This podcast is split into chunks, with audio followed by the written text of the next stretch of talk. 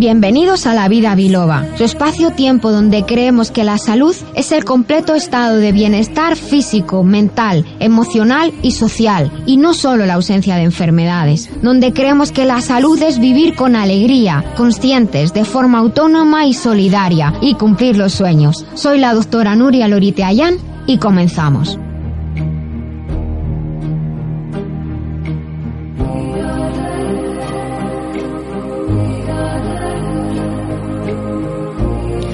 Buenos días a todos. Hoy estamos aquí con el estudio repleto de, colaboradores y de invitados.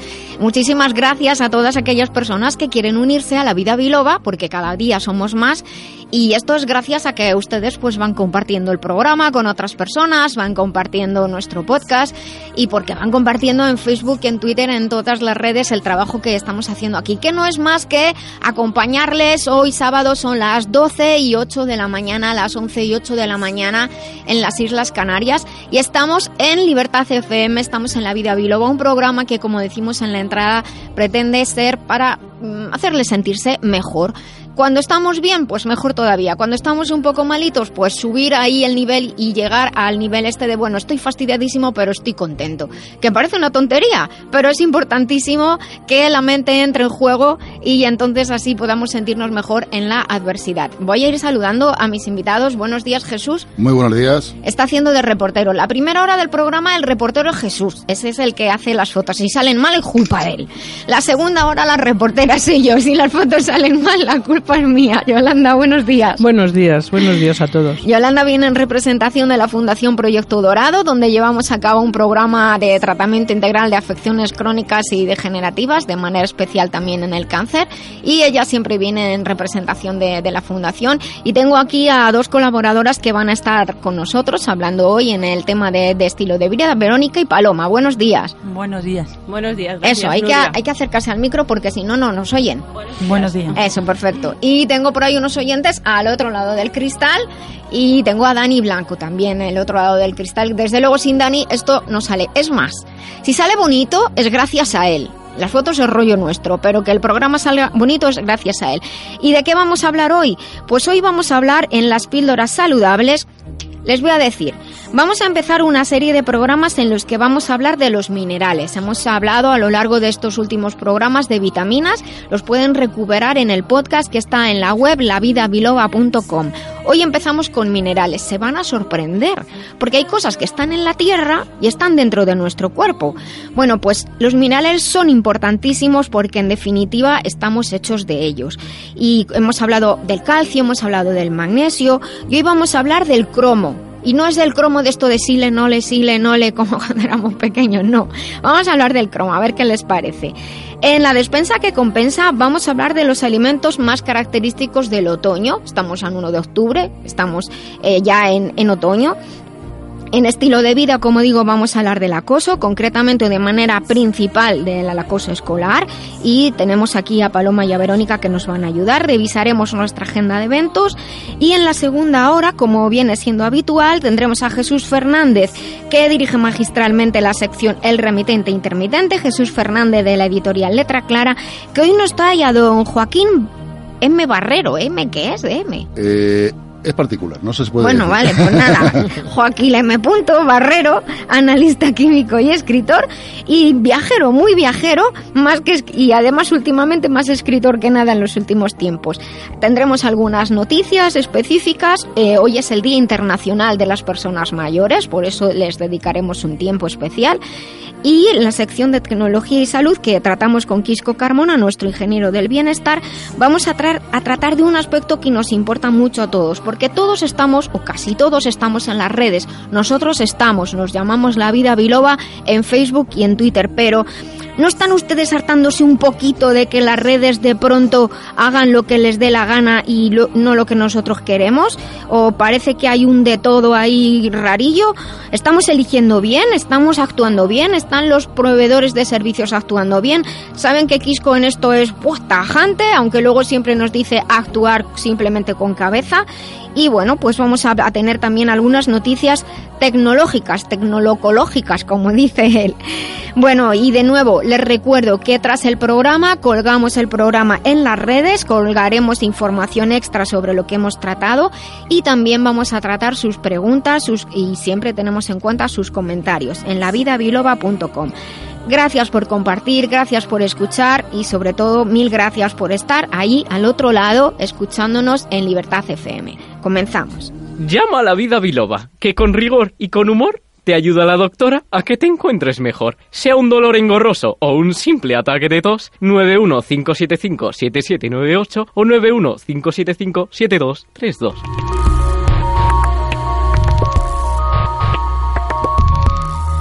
Bien, pues ya estamos en la sección de las píldoras saludables. Esta sección va a tener su podcast propio, a petición de nuestros oyentes que se pasan el día tomando notas, buscando la sección, volviendo a escuchar el programa y haciéndose sus propios manuales de nutrición. Bueno, pues gracias a Dani, gracias Dani, mil besos eh, vamos a tener una, eh, un podcast propio de las píldoras saludables. Y hoy vamos a hablar del cromo, del cromo en la dieta. Empezamos con una serie de minerales.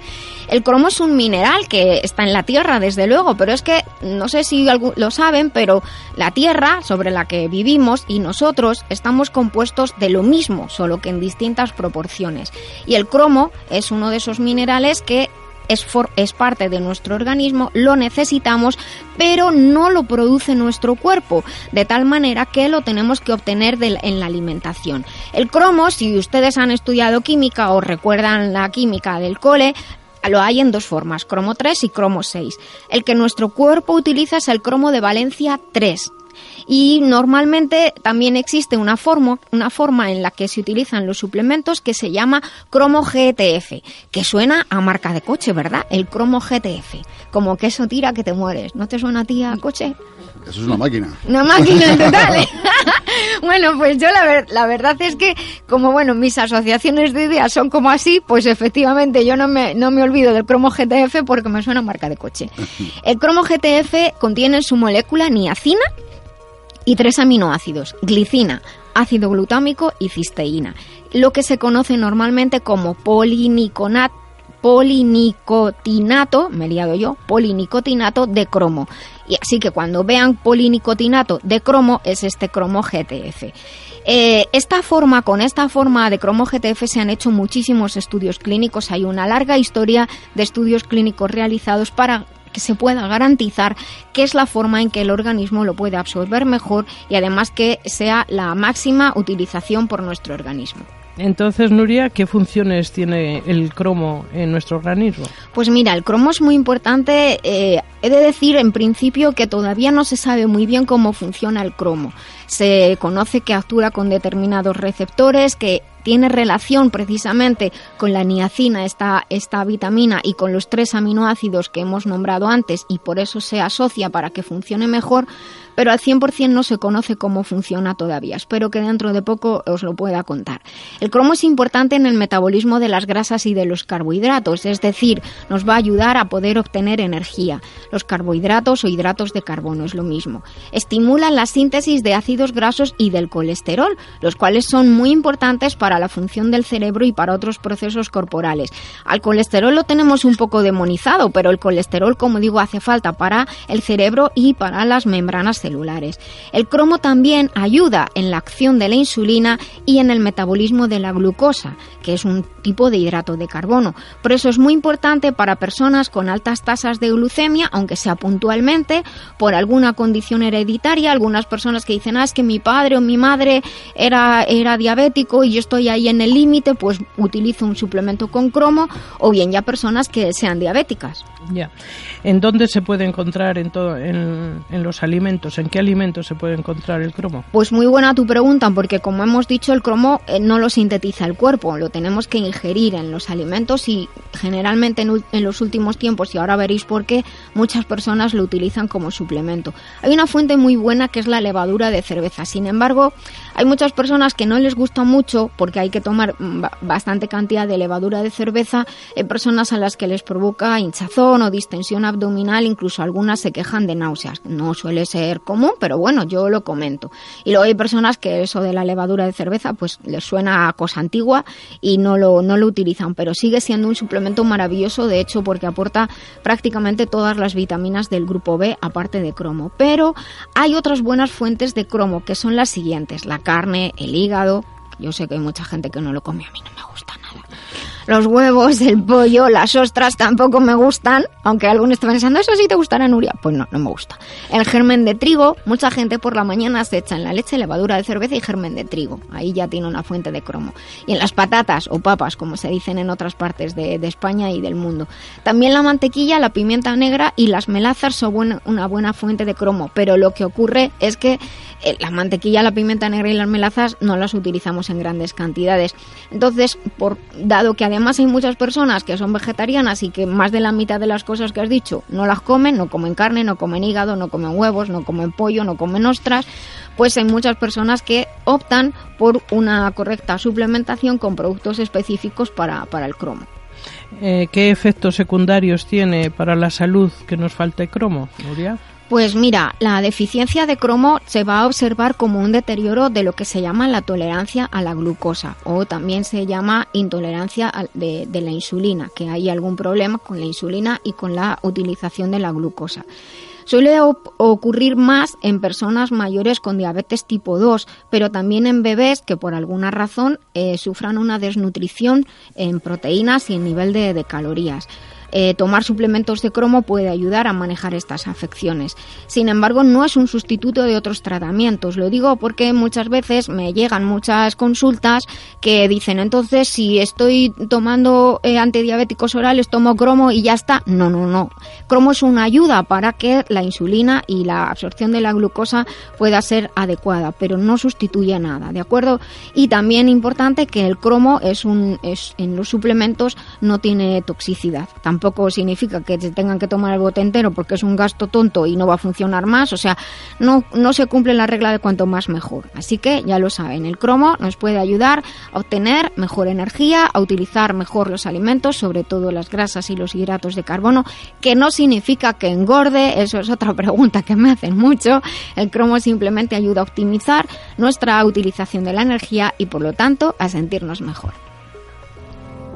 Lamberts Española, representante único de Lamberts Healthcare desde 1989. Suplementos nutricionales a la vanguardia de la nutrición responsable. Estamos en la vida biloba en Libertad FM, porque nos gusta ser saludables, ser mejores y vivir en positivo. Bueno, pues, ¿cómo me gusta esta música? Yo no sé si he vivido en otra vida en, estos años, pero se me mueven los pies y el cuerpo con estas musiquillas de fondo. Es música vintage. Es música vintage. pues esas, sí, eh, ahora todo lo antiguo es vintage, que queda más fino. Sí, sí, sí. Eso sí, porque lo de viejo o antiguo suena como... Más, madurito. o retro, que se dice también, ahora, retro, aunque lo de va de retro es otra cosa.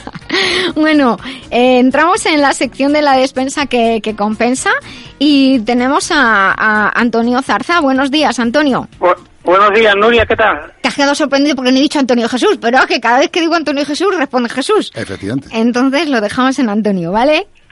Venga. Eh, Antonio es nutricionista, él vive y trabaja en, en, Huelva y ya es un colaborador habitual de nuestro programa. Y en el día de hoy vamos a hablar de frutos y frutas de estación, concretamente de las del otoño, porque aunque ahora parece que tenemos frutos y frutas todo el año de todos los tipos, pero porque vienen de otros sitios, pero realmente hay unas que son más específicas de esta época del año y que las tenemos en esta época del año.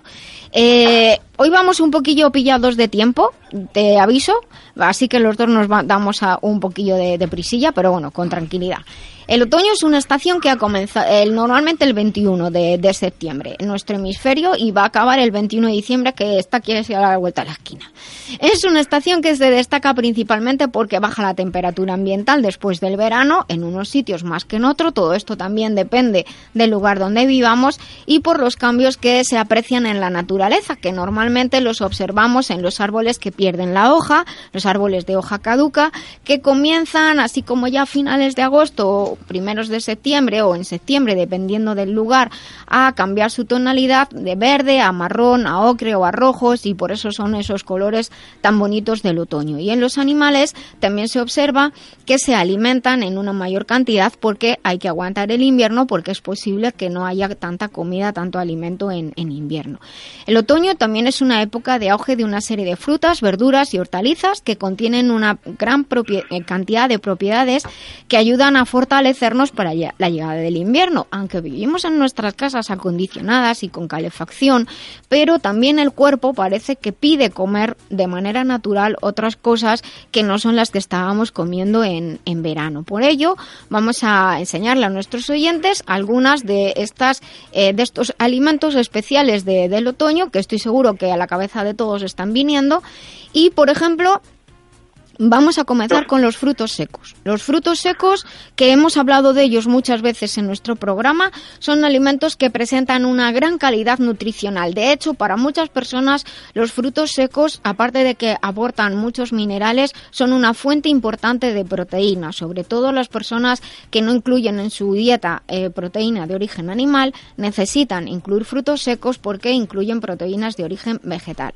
También nos aportan ácidos grasos esenciales del tipo omega 3 y omega 6, lo que son alimentos ideales para fortalecer nuestro sistema inmunitario de cara a ya este otoño y este invierno en el que empiezan los resfriados.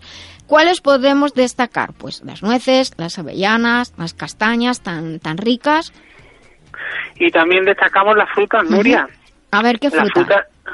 Las frutas de otoño, al igual que las de verano, destacan por el alto contenido de vitamina C que presentan. Además, son ricas en una serie de nutrientes como el resveratrol o otros bioflavonoides, que nos ayudan a potenciar nuestro sistema inmunitario y a reducir el estrés oxidativo de nuestro organismo.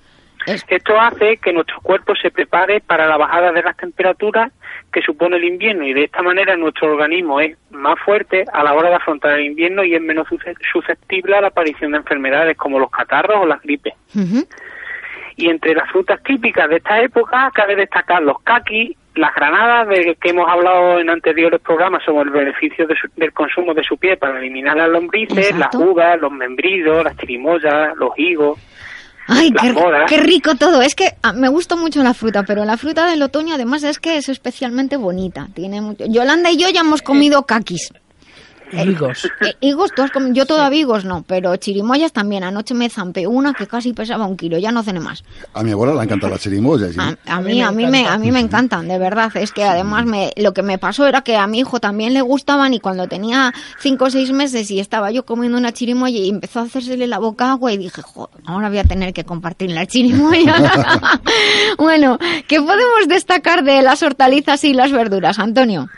Pues mira, entre las hortalizas y las verduras que cabe destacar de esta, de esta época del año son las coles, las coliflores, las espinacas, las acergas, los berros, los puerros, los nabos, la, las escarolas, las lechugas, los espárragos verdes, el cardo, el brócoli, el repollo, las alcachofas, los boniatos y las patatas. Estas últimas me encantan. Ahora por aquí empiezan a aparecer los puestos de, castañas y, y, de boniatos asados. También son muy importantes en esta época, muy específicas, las setas. Cuando si, eso sí, si las recuidaditos si las recogen ustedes por su cuenta. Ya saben que hay unas normas para recoger las setas con cuidado y sobre todo la identificación. En esta época del año, para aquellos que les pille bien, no sé en otras universidades, pero en la Facultad de Farmacia se hace una, una exposición y se presentan las setas para su identificación y se enseña a la gente a, identificarlas incluso a la gente las lleva para ver si aquello que ha encontrado de verdad es lo que es. Eh, suelen ser las setas ricas en hidratos de carbono complejos, y tienen también muy ricos en fibra y en elementos que ayudan a detoxificar el hígado, por lo tanto nos ayudan a depurar nuestro organismo, que es muy importante en esta época, a eliminar toxinas. La fibra y los hidratos de carbono de complejos que nos suministran las setas ayudan a mejorar el estado de la microbiota o de la flora intestinal. Y se ha observado, de hecho, se sabe, sabe que los que me conocen que a mí las setas, los hongos me, me fascinan, que algunas de las setas u hongos tienen un papel muy importante para el normal funcionamiento de nuestro sistema inmunológico, por lo que el consumo, además de estos alimentos, nos ayuda de cara, de cara al invierno. Eh, ¿Cuáles serían, Antonio, las recomendaciones dietéticas para este otoño? Que yo sé que esta es la parte que a ti más te gusta. Pues bueno, mira, Nuria, para nuestros oyentes, el cambio de estación siempre supone un cambio en la alimentación. y, en el, y en el otoño, sobre todo las hortalizas como los boniatos, las la batatas y los frutos secos son alimentos muy ricos en energía. Por lo que tendremos que tener en cuenta para aquellas personas que estén haciendo una pauta nutricional para bajar peso, que hay que moderar su consumo. O sea, que no hay que ponerse morado de, de, boniato, ni de patatas, de batatas, ni frutos secos. Hay que moderarlo porque, como he mencionado, son alimentos ricos en calorías. Exacto. También hay que tener en cuenta que muchas de las verduras que consumimos en esta época son verduras de hoja verde, como las espinacas, la col, las acelgas, que contienen cantidades moderadas de sustancias como las purinas y el ácido sálico. Por lo que las personas que presentan problemas como la gota o los cálculos renales por ácido úrico o sales de calcio deben moderar su consumo, pero siempre consultando a un profesional de la salud adecuado en eso, o especializado en eso. Exactamente, exactamente.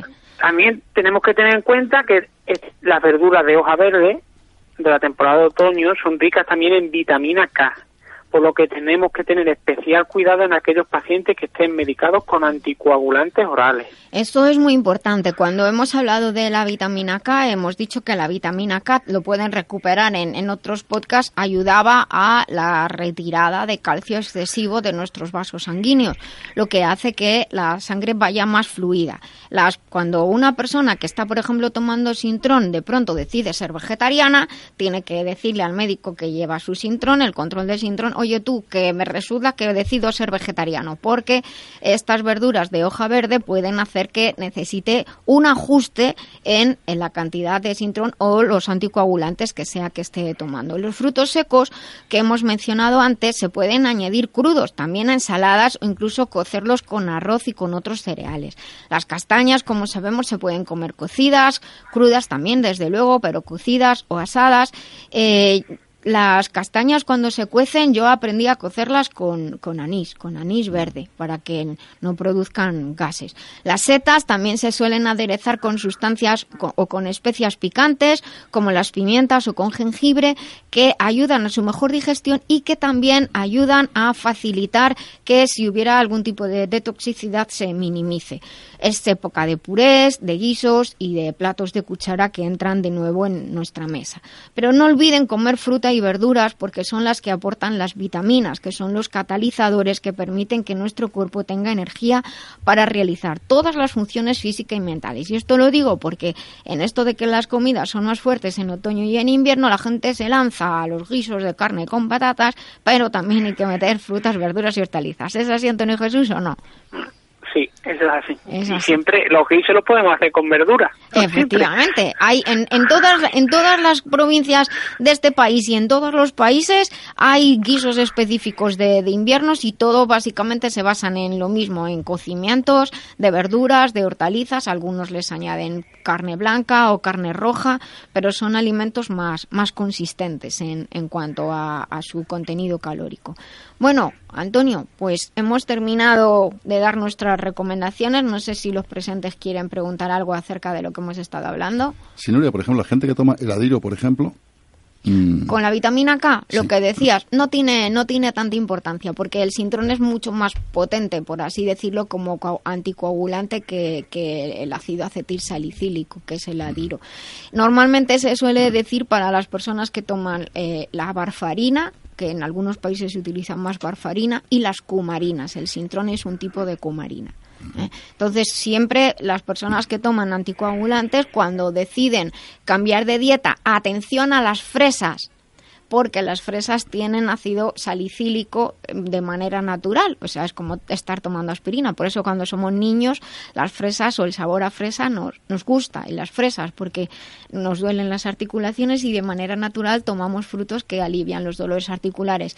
Igual ocurre con todas las bayas, moras, fresas, frambuesas, todas las bayas que hablaremos en otro programa de, de ellas. Pero muy buena tu pregunta, Jesús.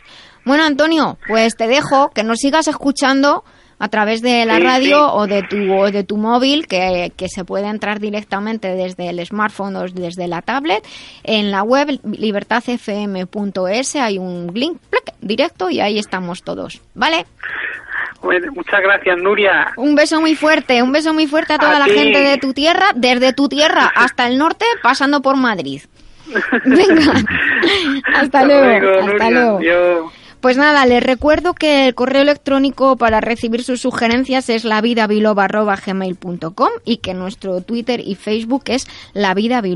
Y tras esta conversación que hemos tenido sobre los frutos del otoño, vamos a una ma- maravillosa canción de la peli de Gladiator que llevo canturreando toda la dichosa semana. O sea, la tuve que buscar en Spotify porque si no, no me podía dormir. Luego me he levantado con ella y he dicho, pues voy a ponérsela aquí a todos a ver si ya me desquito de ella. Aquí se la dejo que es preciosa.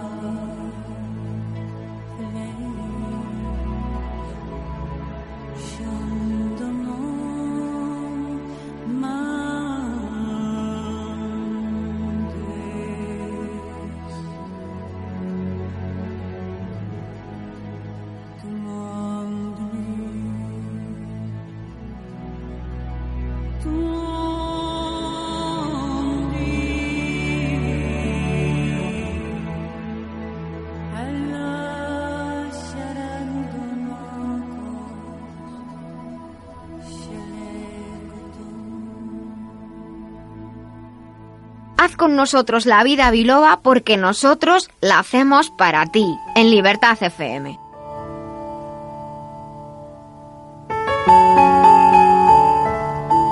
Bueno, pues aquí continuamos en La Vida Biloba, un programa que, como em, siempre decimos, pretende llevar salud y bienestar y, sobre todo, felicidad a todas las personas que nos escuchan. En este programa siempre decimos que es- está hecho por y para ustedes, por y para vosotros, por por vuestros contenidos, para vosotros, porque si no, no seríamos nosotros nadie, estaríamos aquí en el estudio hablando solos y para eso pues no es la radio. La radio es para, para compartir. Y un tema que siempre deja aún con ganas de hablar más sobre él es el tema del acoso llámese bullying, llámese moving, es una forma de maltrato muy perjudicial para la persona que lo sufre y en algunos casos cuando la persona eh, termina siendo consciente, también para el que lo provoca y quien lo permite. Hay más personas implicadas de, de lo que parece. La situación no es tan sencilla, pero básicamente es una situación de humillación, de persecución, de burla y de tormento para la persona acosada, que ve su vida como una experiencia que no comprende, que le daña, le duele y produce muchos problemas de salud a todos los niveles. Las secuelas son igualmente importantes, si bien mucha gente piensa que porque hay haya terminado el acoso ya todo ha pasado, y no es así. Cualquier, tipo de acoso es ciertamente despreciable. No sabía qué palabra buscar decir, pero me salió mejor esta palabra, despreciable. Se me ocurrieron otras bastantes, les puedo decir. Pero porque se establece entre quien se cree que tiene poder y otra persona que eh, a la que se intenta dañar. Es que hay alguien que se cree que tiene poder y hace lo posible por dañar al otro. En ocasiones este acoso proviene de la falta de madurez, pero no siempre. Otras proviene de desigualdad de condiciones o de la necesidad de aguantar determinadas situaciones. En cualquier caso, un tipo muy especial de acoso es el acoso en el entorno escolar, donde se vive, donde ocurre bien entre iguales o entre los mayores y los menores, en los que se provocan situaciones que dañan gravemente al niño o al chaval acosado. En la consulta, y Yolanda lo puede certificar, nos encontramos muchos casos de, chicos, de jóvenes que, traen sus padres por problemas de, salud eh, de diferente índole, físicos principalmente, o problemas en el colegio de rendimiento, pero la única causa es que están sufriendo distintos tipos de acoso. Según hemos tratado en el programa en otras ocasiones, los responsables o quienes tienen que actuar en el centro son los directores de los centros, pero a veces también ocurre fuera del centro. Y hoy queremos eh, aprender con Verónica Muñoz y Paloma González, ambas abogadas, cuáles son sus funciones en lo que a acoso escolar se refiere, cuando entran ellas, cuando entra un abogado en, en juego. Así que les saludo. Eh, antes en la introducción las presenté. Eh, Paloma González, buenos días. Hola, buenos días, Nuria. Y Verónica Muñoz, buenos días. Hola, buenos días. Bueno, pues es un tema que, que, realmente a nosotros, por lo menos en este, en este programa, nos, nos toca especialmente y hemos tratado en, en varias ocasiones desde distintos ámbitos también. Lo hemos tratado desde el ámbito físico, desde el ámbito de, de la psicología, eh, pero aquí estamos hablando con vosotras, que sois abogadas, y, nos gustaría haceros eh, algunas preguntas y que vosotros nos, nos, también nos contéis cuál es vuestra función en, en, en el tema del acoso escolar. Y tenemos algunas preguntas que yo voy a formular y luego las respondéis como os dé la gana. Muy bien. que va a ser lo más fácil. ¿Vale? A ver, además, eh, cuando dijimos que íbamos a hablar de temas de acoso, pues de pronto nos llegan preguntas y también hemos recuperado algunas preguntas que nos hacen los padres cuando nosotros en la consulta descubrimos que lo que el niño está sufriendo es un problema de acoso. Los padres dicen, ¿ahora qué hacemos? Da mucha vergüenza, eh, casi siempre el acosado siente vergüenza, siente pudor, los padres tienen miedo de decirlo, el niño o la niña tiene más miedo, más miedo todavía. Lo ocultan durante mucho tiempo. Y por eso se enferman. Entonces, la pregunta de, que empezaría sería, eh, según nos cuentan en los colegios, los responsables son los, los directores de los centros, pero hay que acudir a un abogado primero, es después, primero al cole, después a vosotros. El abogado habla con los menores, por ejemplo. Eh, los menores son responsables penalmente. ¿Qué se hace? ¿Cómo, mm. cómo se... Eh, diríamos cómo se castiga esa sería esa sería la palabra o cómo se frena mejor dicho ¿no? bueno frenar sería la prevención pero ahora cómo qué se hace con, cuando hay un problema de acoso bueno, ¿cuál es mm. la intervención de los abogados? Claro, Nuria, en este caso lo ideal es que fuese el centro escolar quien evitase esta conducta, con una correcta vigilancia, porque ellos tienen una serie de protocolos de prevención y de detención del acoso escolar. Sobre todo destacar el, el, papel de prevención por parte del centro, porque Sí. ellos sí que están obligados a vigilar a los menores, no solamente a impartirles clases, sino también a tener una vigilancia correcta sobre... Es difícil a veces, sobre todo los niños, pero sí, Sí. ellos más que nada, los profesores, se pueden dar cuenta de esta situación los primeros. Bueno, en el programa, de hecho, hace poco tuvimos a, a una persona, Agueda Herbas, eh, recordáis, directora de un centro, y lo dijo muy tajante y muy claro que los niños en su centro eran su responsabilidad. Sí.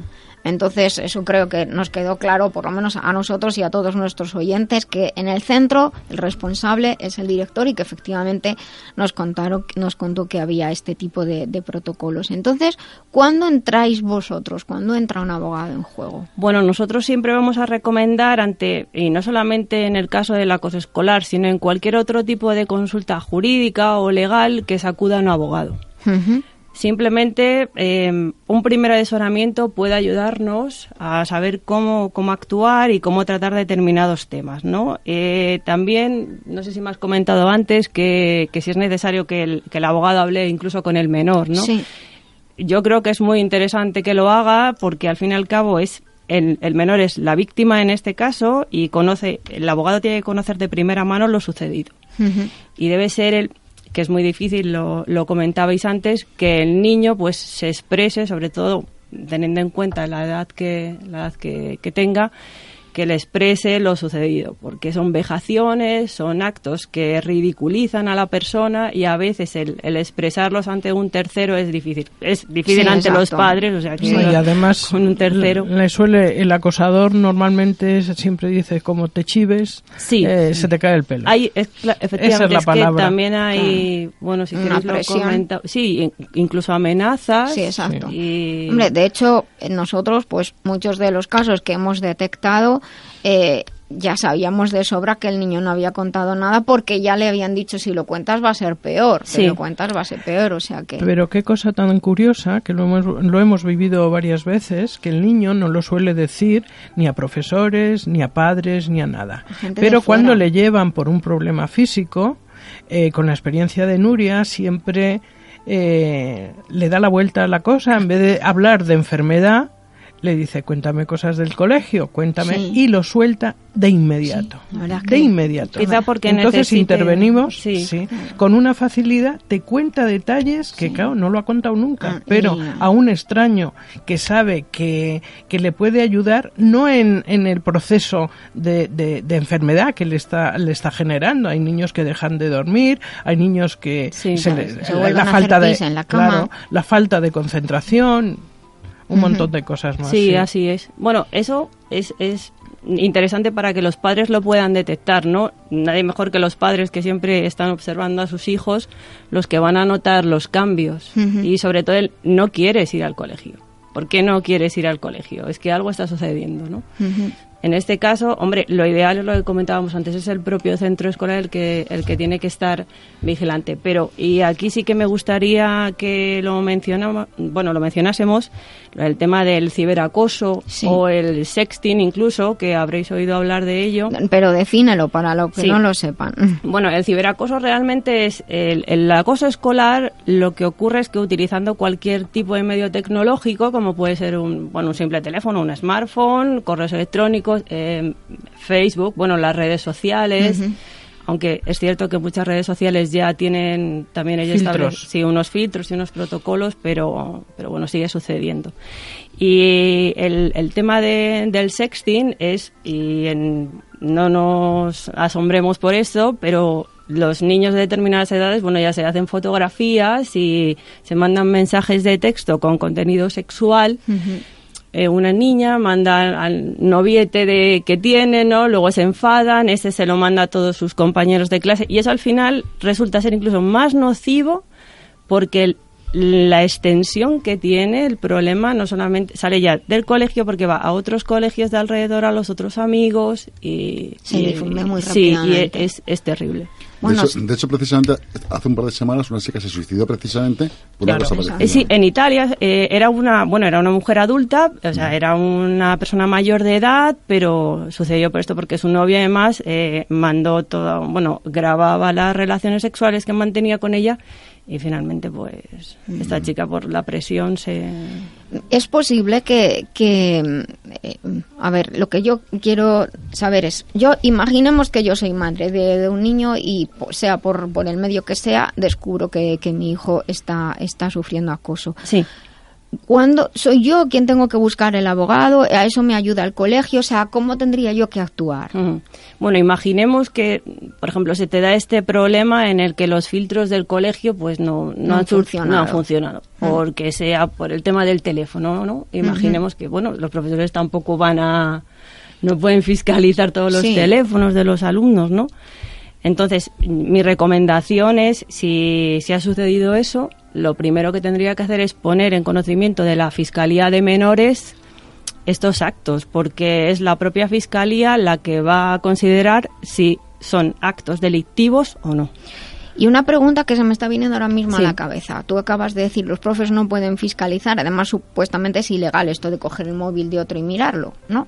Sí, bueno, creo que en los colegios sí que está prohibido el uso mientras estás en clase, pero eso cuando tú sales y estás... pero imagínate, por ejemplo, que, que un, un chaval, un chico, una chica, eh, a través de- del móvil de su amiga que le dice, guárdamelo un rato que voy a hacer no sé qué, le Sí. da por cotillar y encuentra mensajes y se da cuenta de que su amigo o su amiga está siendo acosado. Este niño ha- supuestamente incumplió algo, ¿no? Porque ha mirado unos mensajes, pero ¿qué hace?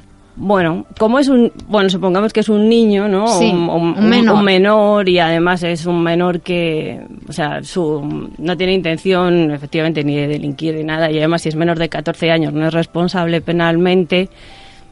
Hombre, lo ideal, pues que hablase con su amigo, si pudiese poner en conocimiento de, pues, de la profesora, el- lo, lo que sea el centro, incluso los padres, ¿no? Bueno, el papel pero- de los amigos es muy importante también. en Ya, ese pero tipo mira, esto es cosas, importante porque porque eh, se han dado casos en que los que los amigos lo descubren a través de los mensajes y por miedo, yo supe hace poco de, de unos casos, por miedo a que, jope, es que encima has investigado en su móvil, no lo puedes contar porque te van a dar a por ti, has hecho algo ilegal. No, en este caso, por ejemplo, imaginemos si es un niño menor de, de 14 años, no va a ocurrir nada de esto.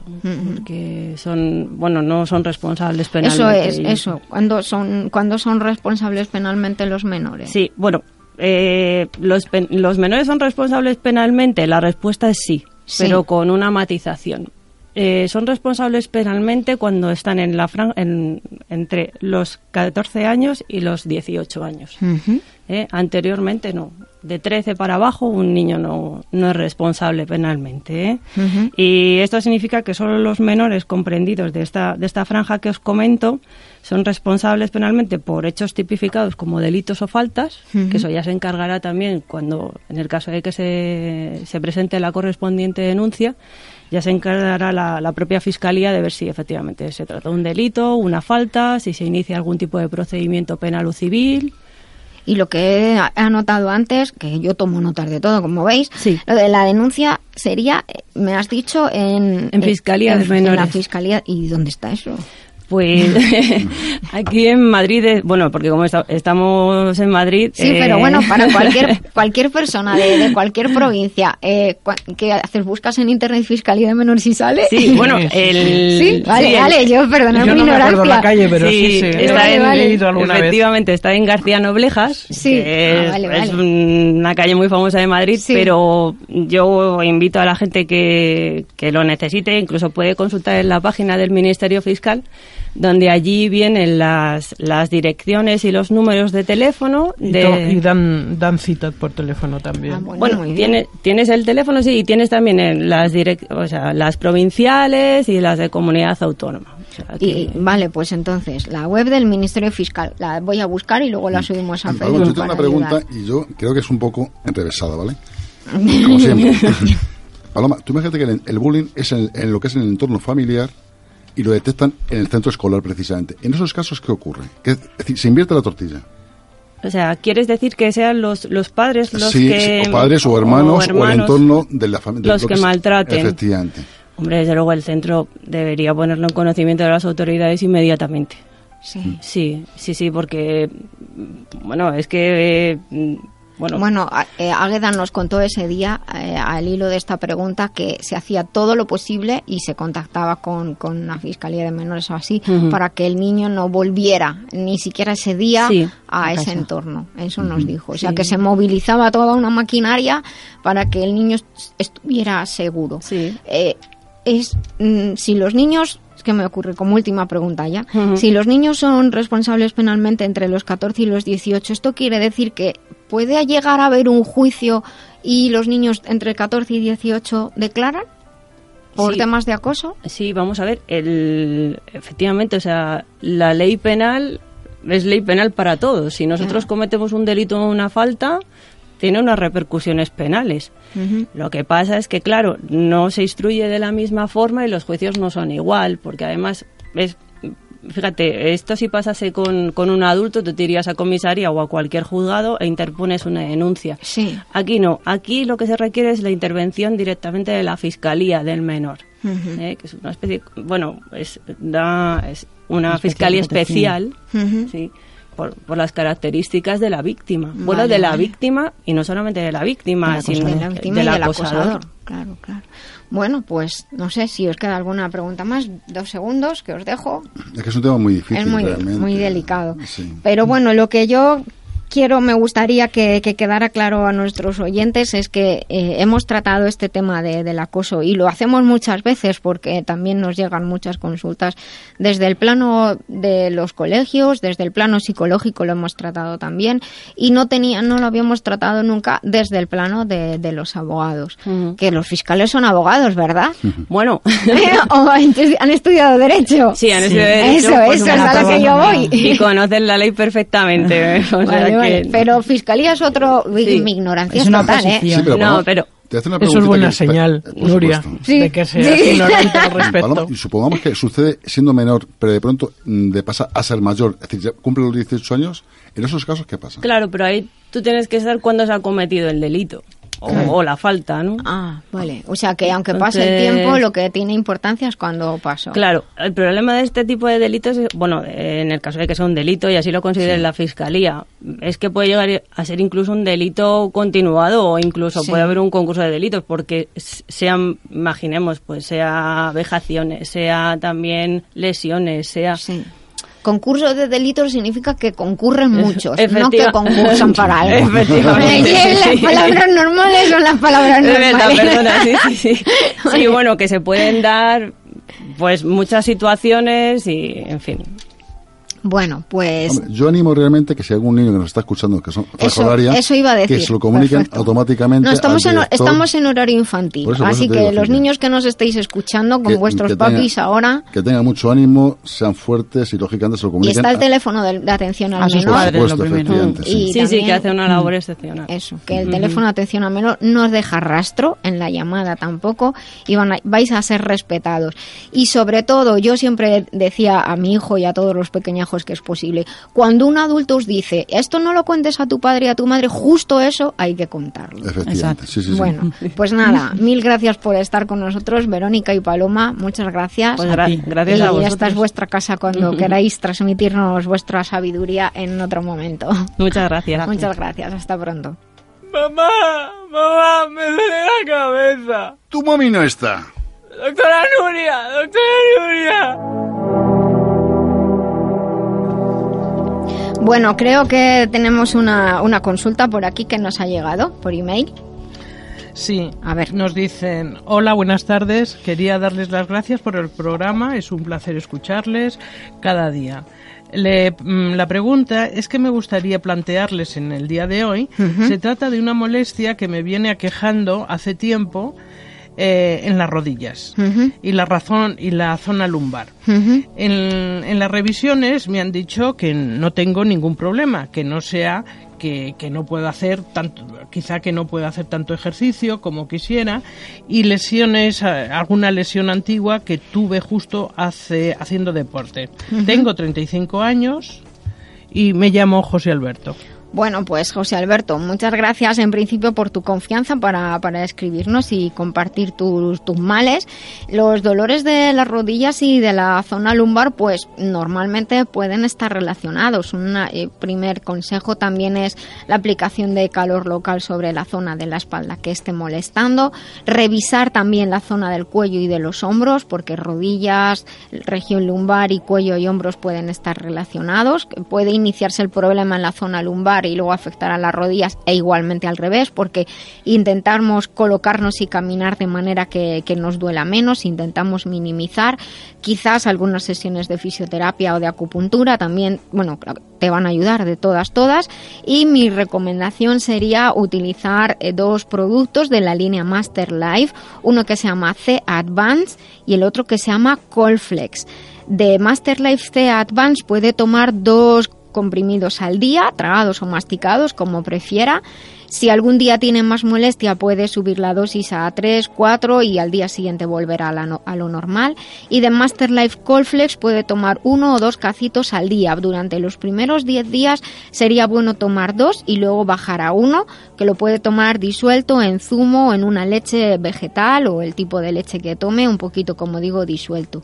Y para mejorar la facilidad de movimiento y ayudar a eliminar las, las toxinas que a veces se acumulan en las rodillas y en la columna, le puedo recomendar utilizar Master Life Green, Green que es como verde en inglés, escrito Green. Es un jarabito que viene con vitaminas y minerales y algunas hierbas y se puede tomar 20 mililitros por la noche, mejor, mejor por la noche que en otro momento del día. Pero lo básico, Master Life C Advance y Master Life Colflex. Y nada, muchísimas gracias por su consulta y ya saben ustedes, si quieren pasarnos sus consultas, lavidabiloba.com. Los productos de la radio para cuidar tu salud los encontrarás en globalmedicalzone.com y en el teléfono 697 13 45 22. Recuerda globalmedicalzone.com, tu tienda online de confianza con asesoría personalizada y en línea con el espíritu de la vida biloba, porque la salud es el tesoro más preciado, globalmedicalzone.com. Bueno, pues ya estamos terminando, llegan las noticias. Simplemente recordarles que en noviembre estamos cerrando el plazo de matrícula. Comienza una nueva edición de la formación en acupuntura avanzada y apoyo del sistema locomotor. También apoyo al deporte y la actividad física. En la web biloba.es y también en la web de lavidabiloba.com pueden encontrar los datos de contacto. Y el, el fin de semana que viene en San Lorenzo del Escorial se celebra Escosalud, donde vamos a estar allí con distintas mesas y ponencias. Así que pueden pegarse un viajecito y visitarnos. Vienen las noticias, no se vayan que yo estoy aquí con todos mis invitados y mis colaboradores. Hasta pronto. Seguimos en la vida biloba después de las noticias. Vuelvan con nosotros. Seguimos en la vida biloba en Libertad FM. Llama a la vida biloba, que con rigor y con humor te ayuda la doctora a que te encuentres mejor. Sea un dolor engorroso o un simple ataque de tos, 915757798 o 915757232.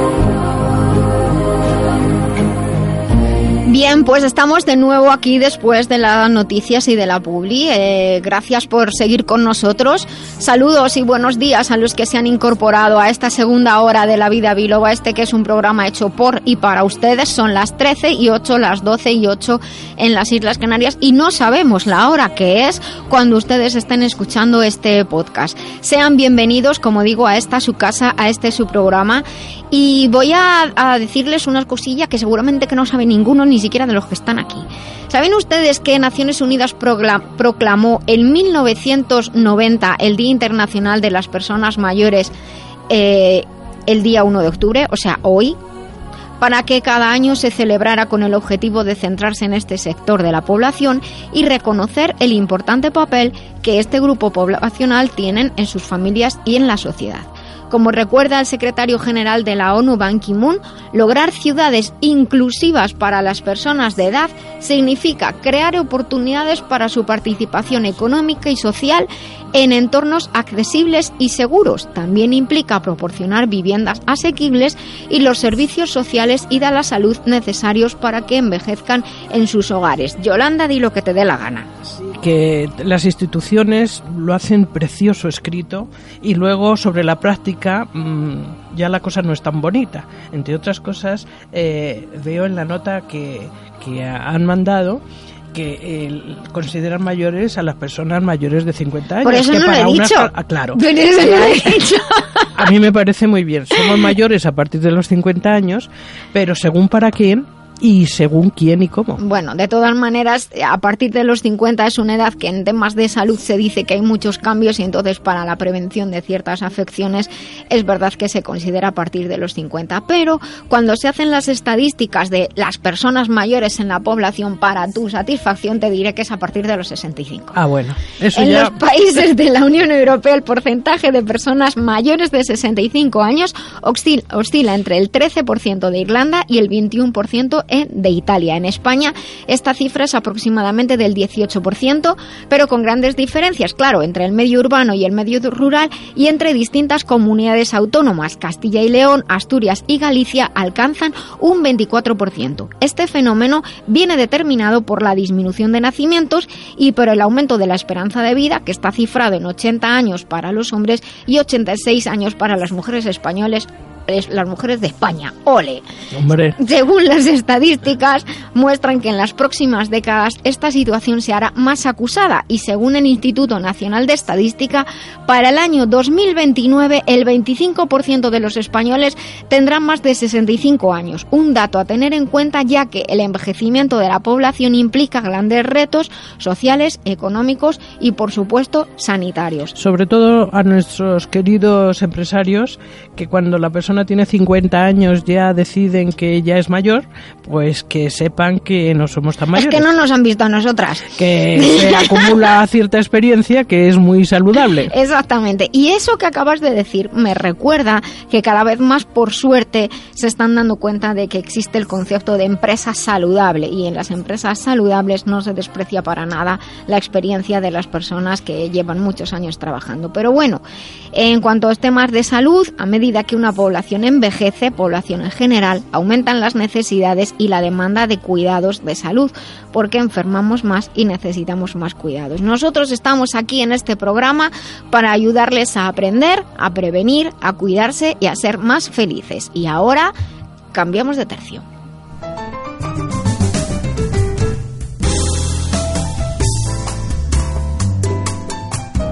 Y con esta música tan salerosa, recibimos al remitente intermitente, nuestro querido Jesús Fernández de Editorial Letra Clara, que nos va a presentar a don Joaquín M. Barrero, artis- eh, analista químico y escritor, según he leído yo, viajero, muy viajero y más escritor en los últimos tiempos, según parece. Bienvenido, don Joaquín. Muchas gracias, bien hallados.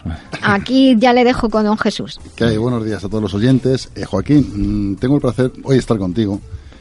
Un gran escritor, una persona que lleva muchos libros vendidos, muchos, pero muchos, por decir miles, ¿no? Eh, del cual mm, empezaste a publicar en el año 2005, tu primera obra fue El tiempo escondido, en el 2007 La niebla herida, en el 2009 Una mañana de marzo, en el 2012 Detrás de la lluvia y en el 2014 La tierra dormida. Joaquín, yo mm, del tiempo que nos llevamos conociendo, mm, muchos libros, muchas ferias, una persona que te he visto luchar muchísimo. ¿Cómo empezaste con el tema del género policíaco histórico? Eh, en realidad, eh, buenos días a todos, primero. Eso sí. Sí, Buenos días. bueno, y también muy, muy agradecido por estar aquí y poder charlar con, con los oyentes. que- eh, en, en realidad yo lo que te quería era plasmar todas las imágenes que guardaba en mi memoria de mi niñez y de y también de lo que fueron contándome mis padres. Es decir, mm, eh, era más bien hacer eh, de historiador sobre, sobre las historias mínimas y, y anónimas que, que, que, hacer novelas de thriller. Pero me di cuenta de que eh, el narrar, simplemente por narrar los acontecimientos que uno ha vivido, no tenía el gancho suficiente. Así que me inventé un detective de, muy, muy narrar por inteligente. narrar no tenía gancho. Vale, vale. Entonces- aprendemos, aprendemos. Entonces, este detective es del año 2000 y, eh, es un hombre de 40 años, eh, en fin, eh, humanista, amante de los animales y, en fin, es un hombre, pues, eh, digamos, ideal. Eh, y además tiene la, la, oficina en la Torre de Madrid, aquí en la Plaza de España. Bien, este hombre eh, es el que yo le hago que busque cosas del pasado, es decir, personas desaparecidas o robos o crímenes y mm, cosas que sucedieron eh, precisamente en los años que yo quería describir, que son los años de la, de la posguerra primera, fundamentalmente, incluso de antes de la guerra, mm, basándome en los eh, eh, recuerdos de mis padres, que yo les he ido pues casi absorbiendo como, como un secante. Es decir, tengo tantos recuerdos que yo no sabía cómo hacerlo y al final pues lo hice de esta manera. Es decir, buscando un detective y en esta primera novela, El tiempo escondido, pues eh, empieza a buscar ya dos, eh, los, quién mató a dos personas cuyos cadáveres fueron muertos en el año 43 y los cadáveres aparecen en el año 98, es decir, pues casi 50 años después. Y ahí está, está el tema. Pero yo según tengo entendido, Joaquín, todos los años vas reeditando libros, según parece ser, con ediciones B concretamente, haciendo un poquito de publicidad a la competencia, pero son también colegas. Lógicamente, yo veo que es una situación, Joaquín, ¿está basado en hechos reales tus relatos? Todas, todos. Eh, eh, mis cinco novelas que mm, aunque tienen un, digamos una trama principal que es la que sigue el detective son tramas del pasado es como si él descendiera en el pasado eh, tiene también tramas eh, secundarias que, en fin, que enriquecen la narración, enriquecen el, libro, de que se trate. Pues bien, todas exactamente han sido basadas en, realidad. Todo sucedió, todo ocurrió. Lo que pasa es que, lógicamente, yo le doy el, tinte eh, literario necesario, no, no, el, no, el, no el descarnado de, eh, por ejemplo, una persona mata a otra así, sin, sin eh, aclarar y sin hacerlo bello, porque hasta, hasta la muerte es bella en ocasiones. Eh, entonces, pero contestando a tu pregunta o reiterándola, sí, es cierto, todas son basados en cosas, todo sucedió. Incluso los viajes que yo propongo al detective, porque él viaja según qué, qué novela unas veces va a Argentina, otras veces va a Venezuela. Eh, yo que he sido emigrante en Venezuela, eso lo conozco bien. Eh, también hay viajes a Francia, a Marruecos, a, en fin, a todos los sitios donde sale, sale el detective que viaja. Yo los he visitado y entonces mm, los tengo pues muy de la mano. Eh, y, los que no he visitado, como por ejemplo en la tercera novela que se llama una mañana de marzo que recoge entre otros entre otros eh, entre otras historias eh, el envío de los niños en el año 37 por parte de la República Española a la Unión Soviética eh, ese ese periplo de, de, llegar hasta allí y, toda toda su vivencia y los los, los datos que aporto de, de, la, de Rusia de aquella de aquella Rusia perteneciente a la Unión Soviética en los años, estamos hablando de los años 38, 39, 40, es decir, horrible, ¿eh? Eh, todavía no había estallado la, la, Segunda Guerra Mundial. Pues todos esos datos, que lo pongo de forma tan fidedigna, en este caso concreto, yo no los he vivido, pero han sucedido. Y a mí me los dijo uno de los niños que estuvo allí en Rusia. Bueno, no uno, tres o cuatro amigos. ¿eh? Nos sentamos varias veces y me fueron narrando sus experiencias y sus cosas y yo las recogí en esta en esta eh, historia incluida en una de las tres que se narra en Una mañana de marzo. Yo, por ejemplo, Joaquín, te he leído algún libro tuyo que me regalaste en cierta ocasión y una cosa que me sorprende mucho, teóricamente el hilo conductor supuestamente se va dando sobre hechos reales, pero de pronto pega un giro inesperado en tus obras. ¿Por eso por qué es, Joaquín? No, eh, lo que, lo que yo eh, es otro estilo que yo he pretendido hacer y parece que, gusta a los escritores. Es que, eh, por ejemplo, un capítulo lo hago del pasado y otro del presente. del pasado presente. Con lo cual, ¿cómo decir? son como estar mm, mm, eh, narrando dos, dos libros a la vez en distintos capítulos, pero que luego se van ah, juntando eh, el pasado y el presente, lógicamente, pues al final concluyen eh, en una solución. eh, una solución que, que, bueno, a algunos gusta y a otros no. Joaquín, mm, del primer libro al quinto libro, mm, ¿suelen llevar un hilo conductor en el sentido de que tienen que estar hilado uno con otro o son independientes uno de otro? No, son totalmente independientes. Ahí no hay nada. eh, son, son historias. inde- bueno, eso es parte de las muchas historias que yo tengo que contar y que eh, todavía me quedan muchas.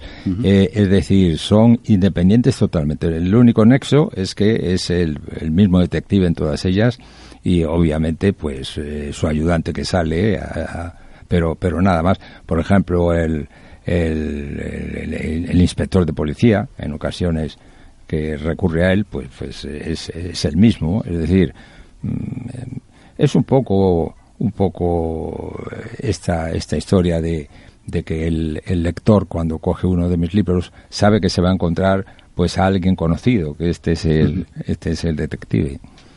Joaquín, ¿tienes en perspectiva algún libro nuevo? Sí, tengo el sexto en, en, en producción, como se dice, que es muy, muy bonito, queda muy elegante decir en producción. Y en- realmente, pues estoy al mismo tiempo haciendo mm, relatos, relatos que también eh, son, son eh, muy interesantes porque recogen parte de las experiencias que yo he vivido y también pues eh, historias cortas que no dan para, para un libro eh, de, de muchas páginas pero sí sí con, con la enjundia suficiente para para, para que eh, eh, eh, sorprenda a los lectores Joaquín, tú, que es curioso, de analista químico, de pronto eres escritor.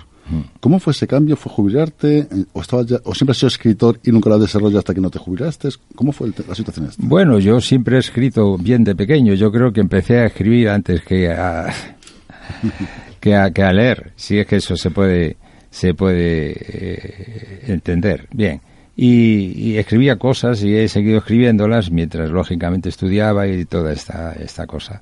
Eh, ¿Qué pasó? Que, que yo también de la química realmente hay quien puede vivir. Yo no podía vivir en ese momento porque enseguida mi mujer eh, me ofreció cuatro, cinco hijos eh, que salieron, salieron. Digo yo que no todos a la vez, ¿no? Eh. que, que si no lo que estaríamos aquí hablando sería de un fenómeno. Si hubieran sido todos a la vez, pues hubiera habido deserciones en, en muchos sitios. Bien.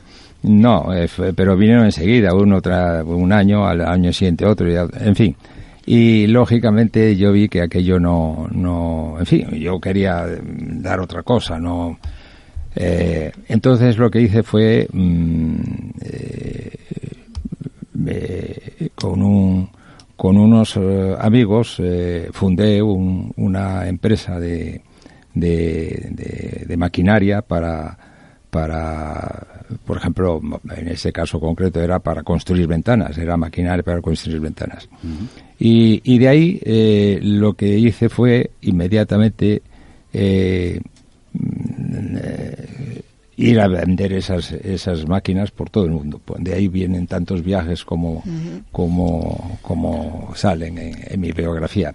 Eh, hay un intermedio y es que eh, antes de, de la fabricación, de, de, de- de hacer esa fábrica y, y- y- y- y después justamente de, de abdicar de, de la cosa química, lo que hice fue lo que hice fue irme a Venezuela de emigrante. Es lo que te decir, efectivamente, Fui, fui de emigrante como, como iban antes los emigrantes, como fueron en el año 60 también aquí a Europa, es decir, como en la maleta de, de- de madera, ¿eh? Eh, en tercera, en un barco, ¿eh? Y, y luego llegas allí y, y- y no encuentras a nadie, tienes ahí la pensión, eh, la pensión, me acuerdo bien que se llamaba La Gallega, ¿eh? que servía los platos, eh, la mujer la sopa con los dedos gordos metidos en la sopa para mientras llevaba el plato y entonces tenía unos dedos gordos gordos de estar durante años y años Dentro de la sopa. dentro de la sopa Y a ser posible con las uñas negras, ¿no? Sí, sí, era, bueno, eh, era, era muy simpático, pero allí era, era horrible, era ahí las toses, los, los ronquidos, lo tal, eh, porque salíamos todas las mañanas todos a buscar trabajo. Y, y bueno, pues eh, era muy difícil. Sin, eh, eh, parece mentira, era la, la Venezuela rica, la Venezuela eh, eh, añorada. Era el país más rico del mundo. La Venezuela entonces, claro. Pues fíjate lo que estoy diciendo del mundo, en el sentido de, bueno, eh, las monedas, las monedas, la calderilla era de plata. Eh, eso es imposible. Yo no he visto eso jamás en ningún sitio. Y, y- y bueno, allí ibas y lógicamente si tenías suerte y decisión te hacías rico. Y, y yo, con toda honestidad, declaro que yo fui a hacerme rico. Yo, Claro. ¿sabes? Eh, No lo conseguí, ni muchísimo menos, porque en ese momento eh, me tuve, porque incluso para ser rico hay que estar años. ¿eh? No llegas allí y en un año te haces rico y vuelves, no, que va.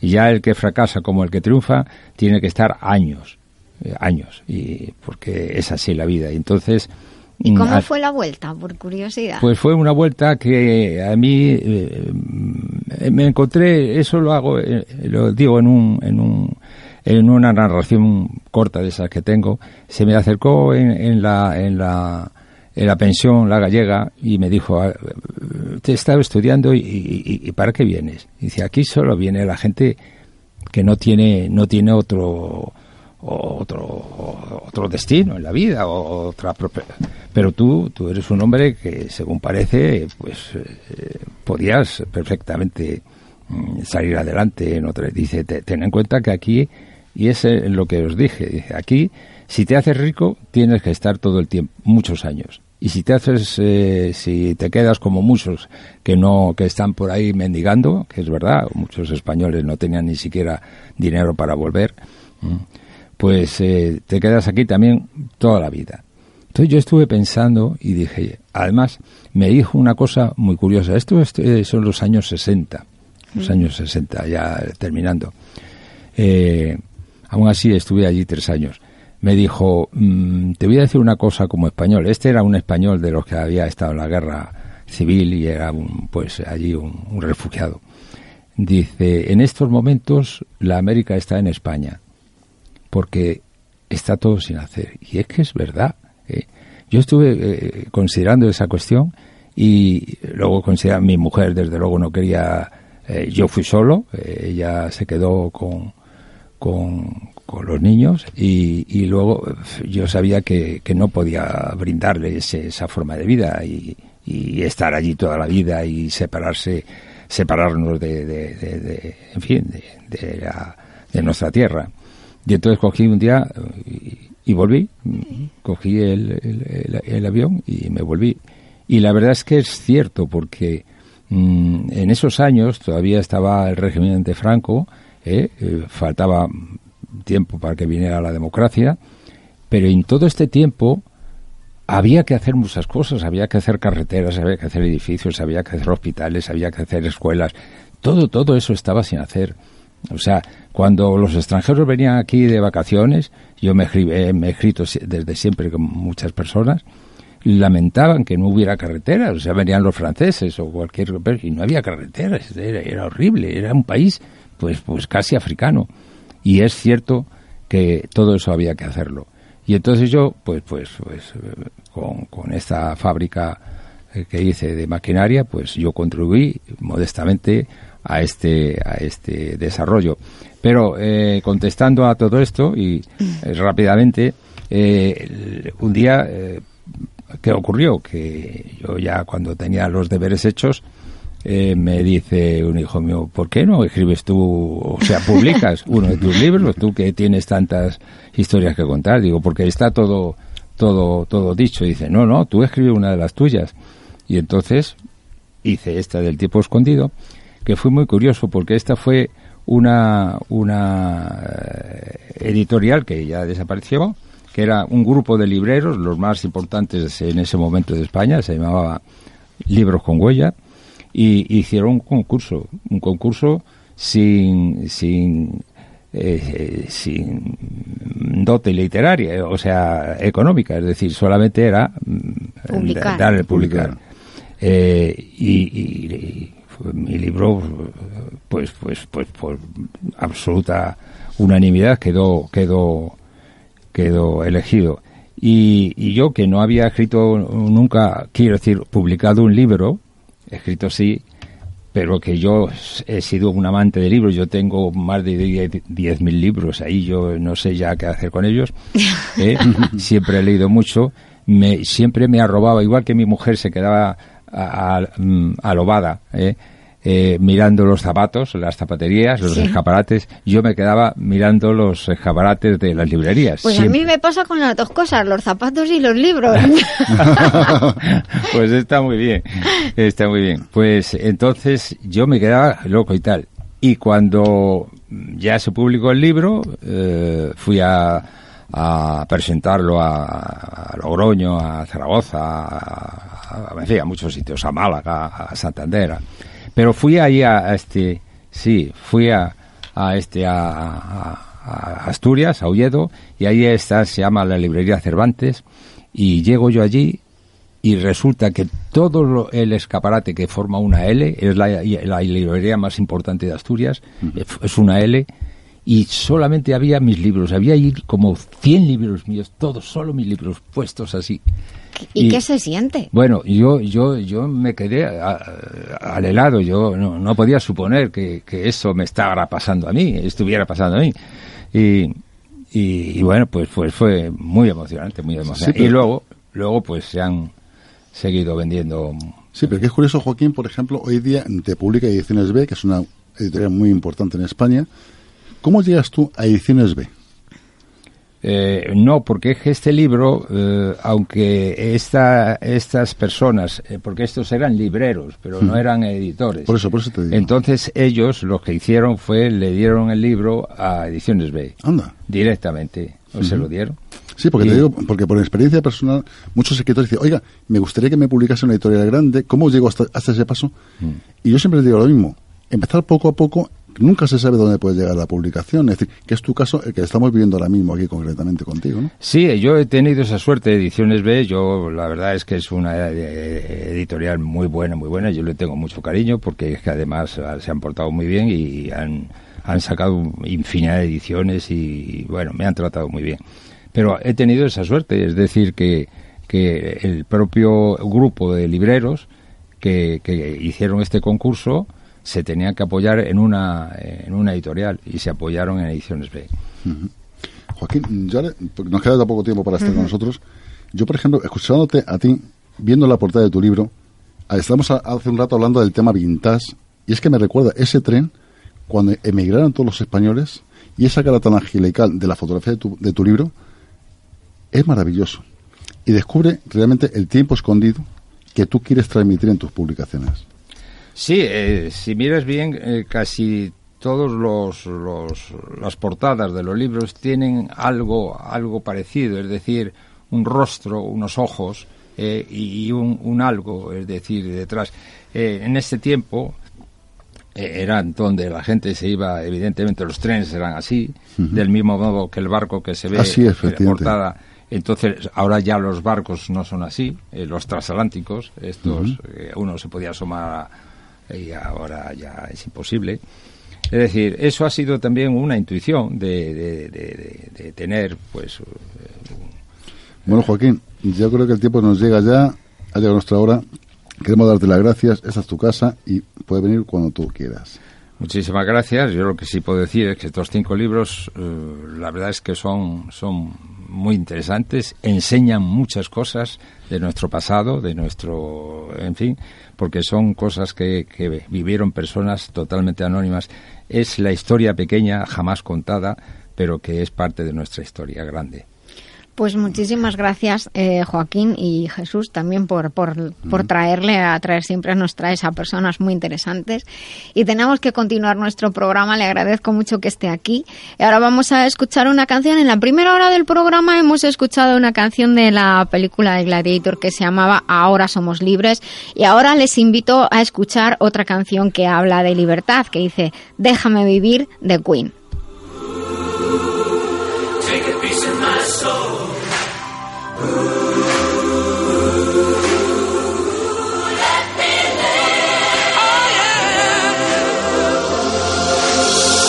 Why don't you take another little piece of my heart? Why don't you take it and break it and tear it all apart? All I do is give, and all you do is take. Baby, why don't you give me brand new start? So let me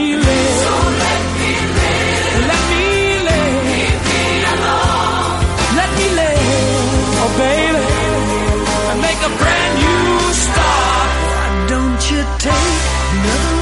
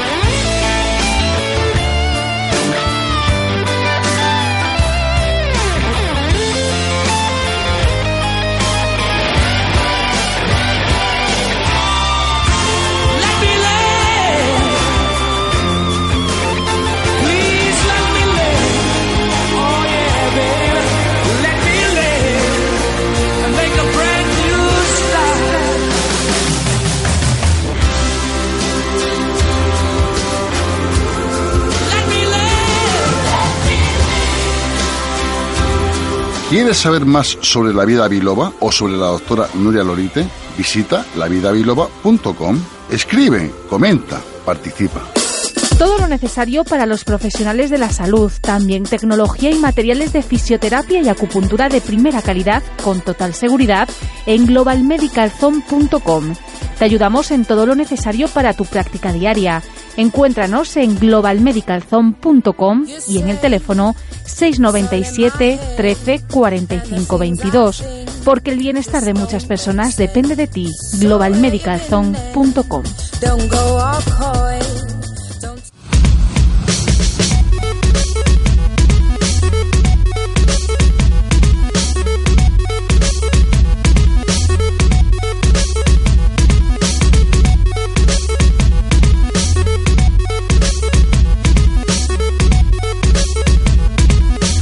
Bueno, pues mientras aquí hablan por gestos, porque se ha encendido la luz roja, estamos, ya tenemos a Kisco al otro lado del teléfono. Esta música nos dice que estamos en nuestra sección más tecnológica, pero una sección de tecnología y salud. Y siempre hay mucha gente que me pregunta, ¿qué pinta una sección de tecnología en tu programa de salud y bienestar? Pues la tecnología es parte de nuestra vida y nos puede ayudar, nos puede resultar perjudicial, pero ante todo nosotros siempre nos ponemos en el plano positivo, en que nos puede ayudar. Y hoy creo que va a ser uno de esos días en los que vamos a hablar de en qué situaciones la tecnología nos puede resultar perjudicial pero eh, para ello tenemos a Quisco Carmona, nuestro ingeniero del bienestar. Luego sé que nos ha traído sus, no- sus locas noticias de tecnología que les encantan a nuestros oyentes. Y, bueno, hoy lo de lo que vamos a hablar, siempre hemos hablado mucho de las aplicaciones que nos ayudan a comunicarnos con los demás, de nos- del tema de nuestros perfiles en, en las redes. Nosotros mismos tenemos perfil en Facebook y en Twitter, somos La Vida Biloba, nos movemos mucho en las redes, tiene una parte positiva muy importante, pero es verdad que últimamente cada vez somos más las personas que estamos teniendo la sensación de que algo está pasando, algo raro está ocurriendo en las redes, hay gente que se están saliendo de las redes, cuando das a compartir un documento se abre un desplegable de, de redes absolutamente impresionante, que ya no se sabe, los jóvenes están en un sitio, entre tal y tal edad están en otro, o sea, esto es un poco un, un- un lío. Y encima tenemos ahí al gran hermano eh, repartido entre un montón de aplicaciones que estamos utilizando y de las que participamos muchos, muchísimos de nosotros. Y aquí tenemos a Quisco, a la que además te voy a hacer una pregunta después de este rollo que he soltado para entrar. Buenos días, Quisco. Muy buenos días, muy buenos días Nuria, buenos días a, a los compis, buenos días a todos los oyentes de la vida Biloba. Pues por aquí te saludan. Saludad, chicos. Hola, Quisco. Buenos Hola, días. buenos días a todos. Buenos días, maestro.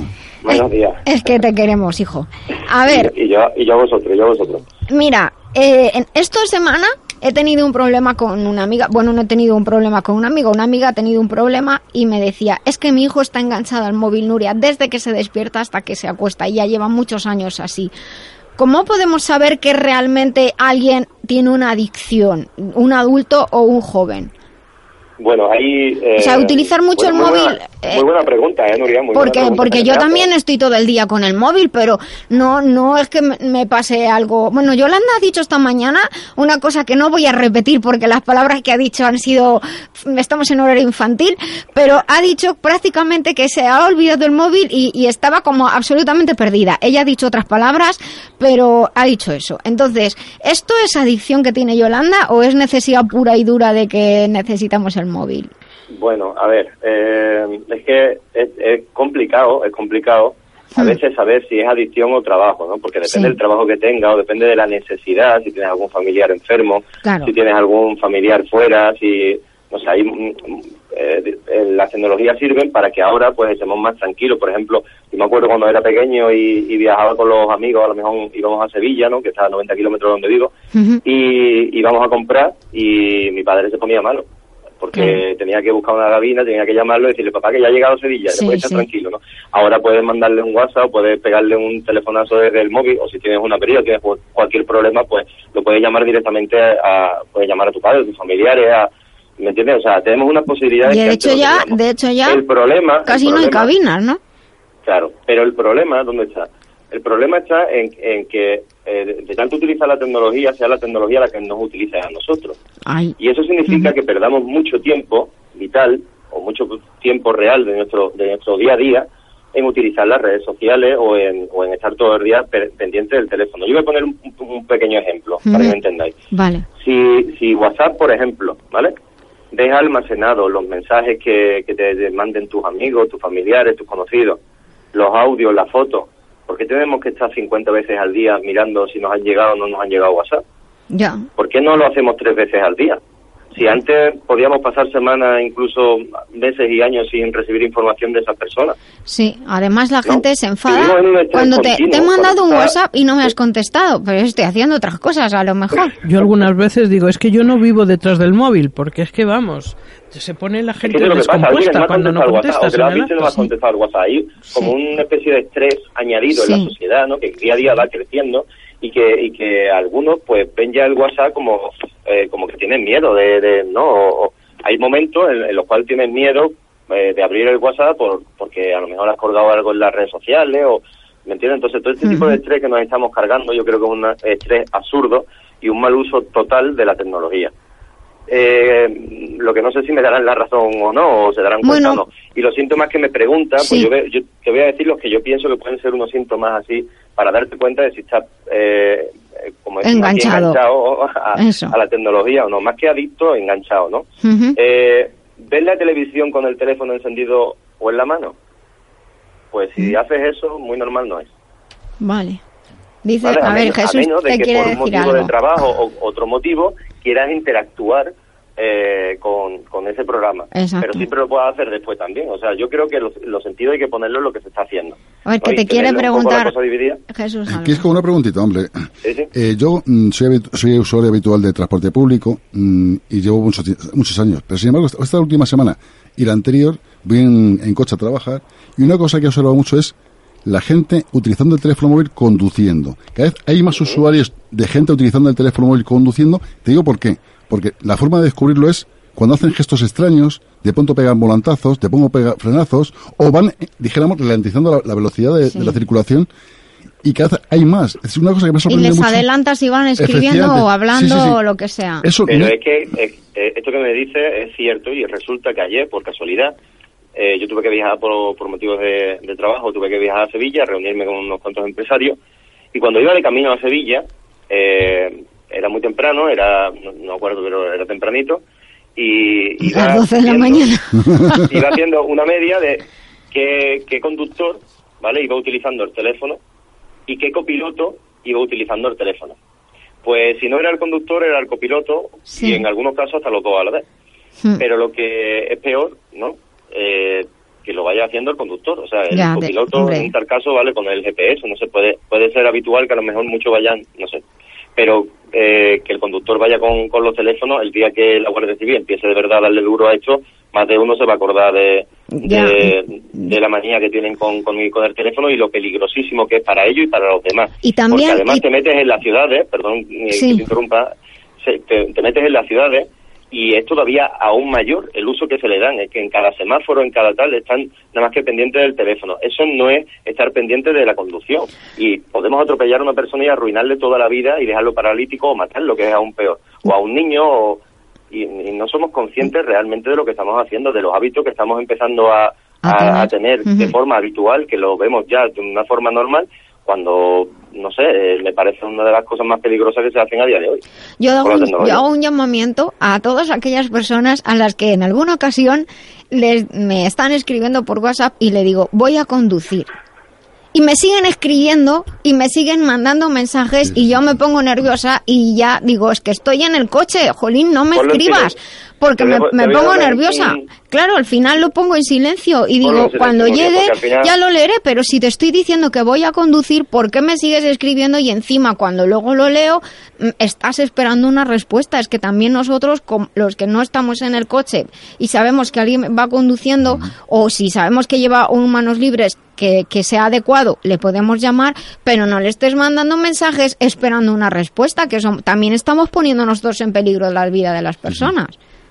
Pues efectivamente, sí, Nuria, y es un síntoma también, este- en este caso, utilizar el teléfono cuando estás conduciendo es un síntoma de que también estás enganchadísimo al móvil. Ya. Eh, otro de los síntomas, eh, bueno, que estás con una persona en una cita y miras el teléfono sin motivos de peso. Tú estás en una cita con una persona, ya no una cita amorosa, sino una cita de, de amigo, un- Sí, una sí. cita fortuita, lo que sea, y estás mirando el teléfono, es faltar el respeto a, no sé, al Sí, sentimiento que tengas es por esa persona. Eso es cierto. Entonces, si no tienes tiempo para pararte con ella, no te pares y punto. Pero si te vas a parar y de- o tienes una cita con él, préstale atención. ¿no? Mi, mi punto de vista, si tú utilizas el teléfono cuando estás hablando con los demás, pues posiblemente porque tengas un- una pequeña adicción a- al móvil. Otro síntoma, eh, que pasan más de tres horas o cuatro horas diarias en redes sociales o jugando con videojuegos móviles. Mm. Ahí están muchos chavales, desde luego. A de que sea tu trabajo, dejan de hacer decirlo, otras que sea tu trabajo ese, pues, pues no creo que, que sea muy normal. Y, y entre la juventud hasta lo puedo ver normal, porque tienen edad de jugar, tienen tal. Sí. Pero, eh, y además utilizan, incluso los jóvenes utilizan muchísimo mejor la tecnología que los que tenemos de 30 años para arriba. Sí. Y eso, cuidado con esto, porque nos pensamos que no, los niños utilizan la tecnología y saben perfectamente. ¿Dónde tienen que estar y dónde que no, eh? y me Sí. ¿Perdón? Que dónde tienen que estar y dónde no. También el tema Claro, de lo saben, redes. lo saben perfectamente. y Además utilizan ellos la, la tecnología de una forma, le dices cómo denunciar una fotografía, un abuso, un tal, y la mayoría saben cómo hacerlo, ¿no? Entonces, me parece, ¿no?, que, que, que, que pasar más de tres horas diarias viendo redes sociales, pues a menos de que sea, no sé, estamos desperdiciando nuestro tiempo físico y lo estamos cambiando por el virtual. Y cuidado con esto porque el, el físico es el que de verdad te da amor, el virtual no. El virtual Vale. no. Ah, puede ayudar, pero en momentos determinados cuando hay distancia de por medio. Y una cosa, Quisco, eh, hablando de, de- de la introducción que he hecho yo a la sección tuya de hoy, ¿qué está pasando que incluso personas famosas están dejando las redes? Bueno, eh, pues básicamente lo de los famosos también eh, lo están insultando muchísimo, ¿vale? Y lo hacen pasar muchísimos malos ratos. Entonces, ahí es donde está el, el kit de la cuestión. Una persona que es muy famosa, hay Ujú. ahora un término que se llama hatters, Sí. que son personas que van a meterse básicamente a, a tocarte un poco la nariz, ¿no? Sí. Y, y, y claro, y se le dicen cosas amparado desde que no se lo dices en persona, cara a cara, pues le puedes decir cualquier burrada, cualquier barbaridad y después ampararte diciendo que es una broma, que es una tontería lo que estás. No, y luego además pero- que, que estás con pero un la gente tiene con un sentimientos tan apodo... famosa o no. Ya, ya, ¿vale? no, hombre, efectivamente. Es- Y- Eso es una forma de, de acoso también, si... eh, Claro, ¿no? y, Jesús. y básicamente, sí, sí, sí, bueno, el acoso está muy, muy, muy, muy, yo creo que el acoso es incluso más fuerte por las redes sociales Hmm. que el acoso tradicional. A mí cuando me dicen, no, es que los niños ahora en los colegios es lo mismo que mm, cuando, por ejemplo, yo iba al colegio, ¿no? Cuando yo iba al colegio había el típico abusón que abusaba muchas veces, que te quitaba la merienda, que tal, que, que no sabían eso, por supuesto que no, pero no tiene nada que ver con el tipo de, de, de abuso y de bullying que se hace a día Sí, de hoy. ¿no? hemos estado hablando- una foto tuya Exacto. cuando te están, o un vídeo tuyo cuando te están dando una paliza y para que lo vea todo el mundo, no es lo mismo que cuando antes venía el abusón, te daba dos hostias, pero te la daba delante de tres o cuatro de sus amigos y ya está. No se enteraba más nadie, ¿no? Ahora no, ahora se entera todo el mundo y durante toda tu vida. Vas a tener 60 años y van, va a estar el vídeo furulando por ahí. ¿Y eso se puede borrar? ¿Se puede, pues, es podemos borrar nuestro es historial complicado, de Cuesta mucho, mira, cuesta mucho dinero borrarlo. dinero? además, Cuesta dinero, Sí, sí, o sea, no es no es una dinero. dificultad tecnológica. A menos de que, a ver, tú puedes, aparentemente tú puedes eliminar de tu red social, de donde tú has, co- algo- has colgado tu contenido eh, de forma primaria, lo puedes borrar cuando tú quieras y desaparece. Pero es que desde el minuto segundo uno que estás colgando un contenido, alguien puede hacer un captura de pantalla o descargarse el contenido. Y si yo, ya no lo tienes tú, pues ya no estás controlando tu contenido. Y si el que está copiando eso es una empresa que se dedica a viralizar vídeo, por ejemplo, pues agárrate. Ya, ya, ya. ¿Me pues, entiendes? Entonces, eh, ahí es donde tenemos que ser yo- conscientes que, yo- que lo que colgamos nosotros pueden otras personas o otro o- empresa o robot o lo que sea pueden Mm. eh, hacernos captura de pantalla y, y incluso normalmente están más pendientes de nosotros eh, desconocidos que conocidos, que eso también es para tenerlo en cuenta. ¿Y por qué- mayoría de y los por posts qué que se dices hacen que- en Facebook, pues ¿Y por qué dices que es costoso económicamente? Porque es, cos- es costoso, a menos de que tú tengas una, una denuncia y, y, o sea, perdón, una sentencia, ¿no? En la que te eh, hagan que te borren tu historial y tal, pues eliminar tu vídeo de todos los ordenadores de los demás sin, sin una orden judicial, o sea, sin un- una sentencia, es, imp- es imposible. Es imposible o es muy costoso. Hay empresas que lo hacen, que hacen, te intentan eliminar, pero básicamente lo que hacen es coger tu contenido eh, y, y meterlo en un laberinto que sea imposible de, de encontrar para los demás. Fíjate, Ya. o sea, para borrarlo en realidad no es borrarlo, es meterlo en un laberinto para que nadie lo encuentre. Porque Vaya. casi casi que tampoco se puede borrar. Pero es de- que Jesús te Sí, quiere mm, preguntar. Quisco, una preguntita. Mira, ah, te lo digo porque esto está sucediendo la última semana en Facebook, concretamente, que según he visto ya varias gente, que se están duplicando cuentas de personas. Ah, no Sí, claro, pero eso se hace desde, desde hace muchísimo tiempo. No, pero has- se cuentas para, para hacer después fraudes y cosas así. Sí, es que te digo porque yo tengo varios amigos que de hecho son conocidos y son grandes amigos y están poniendo, por favor, si tienes una solicitud de amistad mío, solo tengo un perfil de Facebook, no tengo dos. Es decir, mm, te Ya, digo- pero es que eso después también es muy difícil de que el, el que te tiene afectado lo sepa. Porque si no te tiene, tu, no tiene tu red social primaria, la matriz, la, del, la de la persona en cuestión, pues lo más normal es que tenga eh, no a la persona famosa, sino al fake. ¿no? Ya, que de ya, esto, ya. por cierto, voy a hablar la semana que viene. Quiero hablar Vale. de los fake, de los tipos de, de engaños que hay en Sí. vídeo, en tal, de las cadenas estas que se siguen, de por favor comparte Sí. que cero tantos euros vaya destinado a una niña o un tal que tiene una enfermedad, pues todo ese tipo de cosas, la mayoría son mentiras, las voy a destapar la semana que viene Vale. y, y voy a intentar enseñar a la gente cómo darse cuenta de lo que es real y de lo que no. Una cosilla que para que te dé tiempo a las noticias. A mí últimamente me llegan un montón de solicitudes y están son todos iguales, qué peñazos.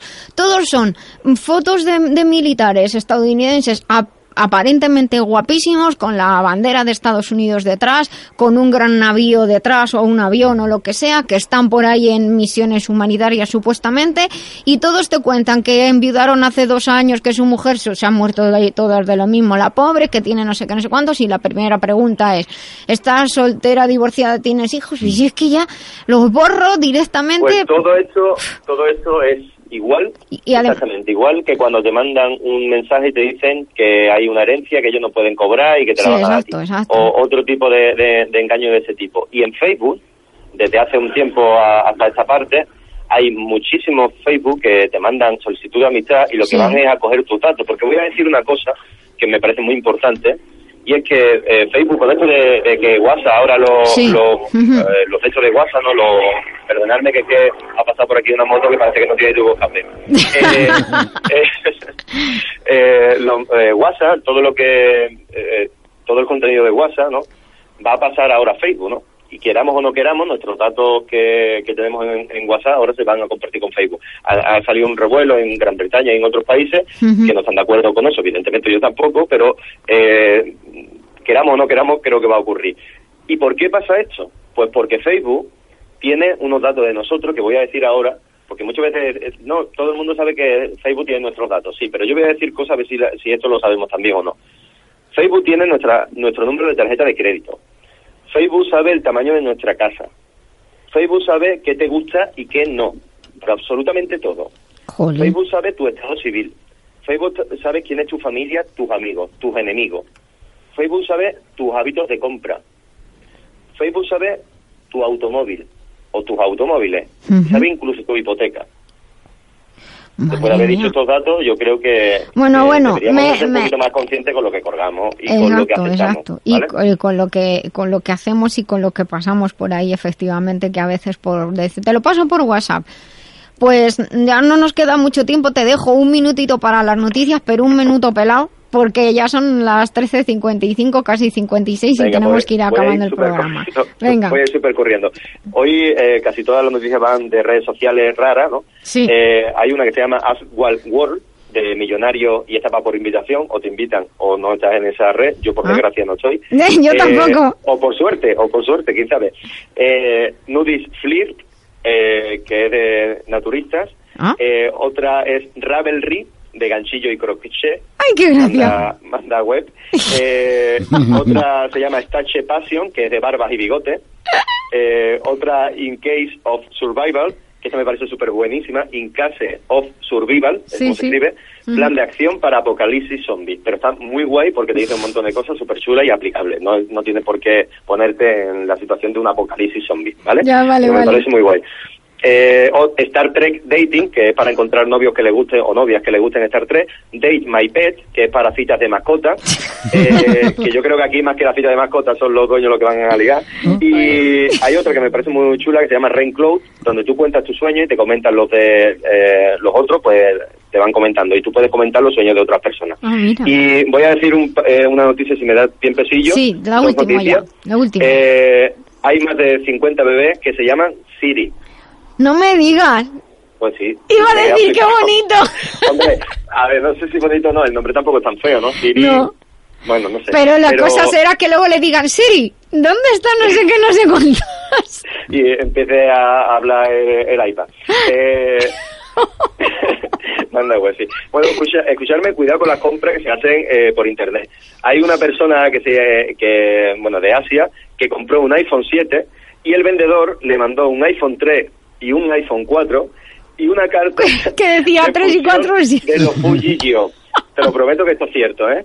Le mandó la carta, encima tuvo, tuvo, tuvo poca vergüenza eh, el tío, y le mandó una carta de fusión para que uniera el iPhone 3 y el 4 y ya tenía el 7. Eh, así que Bueno, cuidadito con bueno. lo que compráis por Bueno, internet, vale, vale, vale. Bueno, Kiko, lo siento, tenemos que dejarte porque ya se nos está acabando el tiempo. Me parece muy interesante todo lo que nos has contado hoy. Muchísimas gracias por estar con nosotros. Invito a nuestros oyentes a que escuchen Muchísimas el podcast que estará colgado pues en un ratito mientras se va editando y todo. Estará colgado en la web lavidabiloba.com y quiero aprovechar este tiempo. Hoy hemos tenido un programa muy muy curioso. Hemos hemos hablado de, del cromo, hemos hablado de los alimentos del otoño, hemos tenido unas abogadas que nos han hablado precisamente de cómo los abogados y la fiscalía apoyan los casos de, de acoso. Hemos eh, tenido a un escritor viajero, analista químico, que la química no le sirvió. No sé si la química le sirvió para conocer gente o no, porque yo explico química y relaciones interpersonales, que es prácticamente lo mismo. Eh, y hemos tenido noticias tecnológicas. ¿Algo que queráis comentar en los últimos segundos que nos quedan? Que el sábado que viene nos volvemos a ver. Que el sábado que viene nos volvemos a ver. Yolanda. Pues claro, es Bueno. una obligación. El sábado que viene estamos aquí con todos ustedes. Recuerden en Libertad FM, la web lavidabiloa.com. Estén con nosotros, compartan con sus amigos este programa para que seamos cada día más. Y recuerden sonreír, pues el cerebro cree que somos felices y todo el cuerpo lo percibe. Hasta el próximo sábado. Vivan la vida biloba.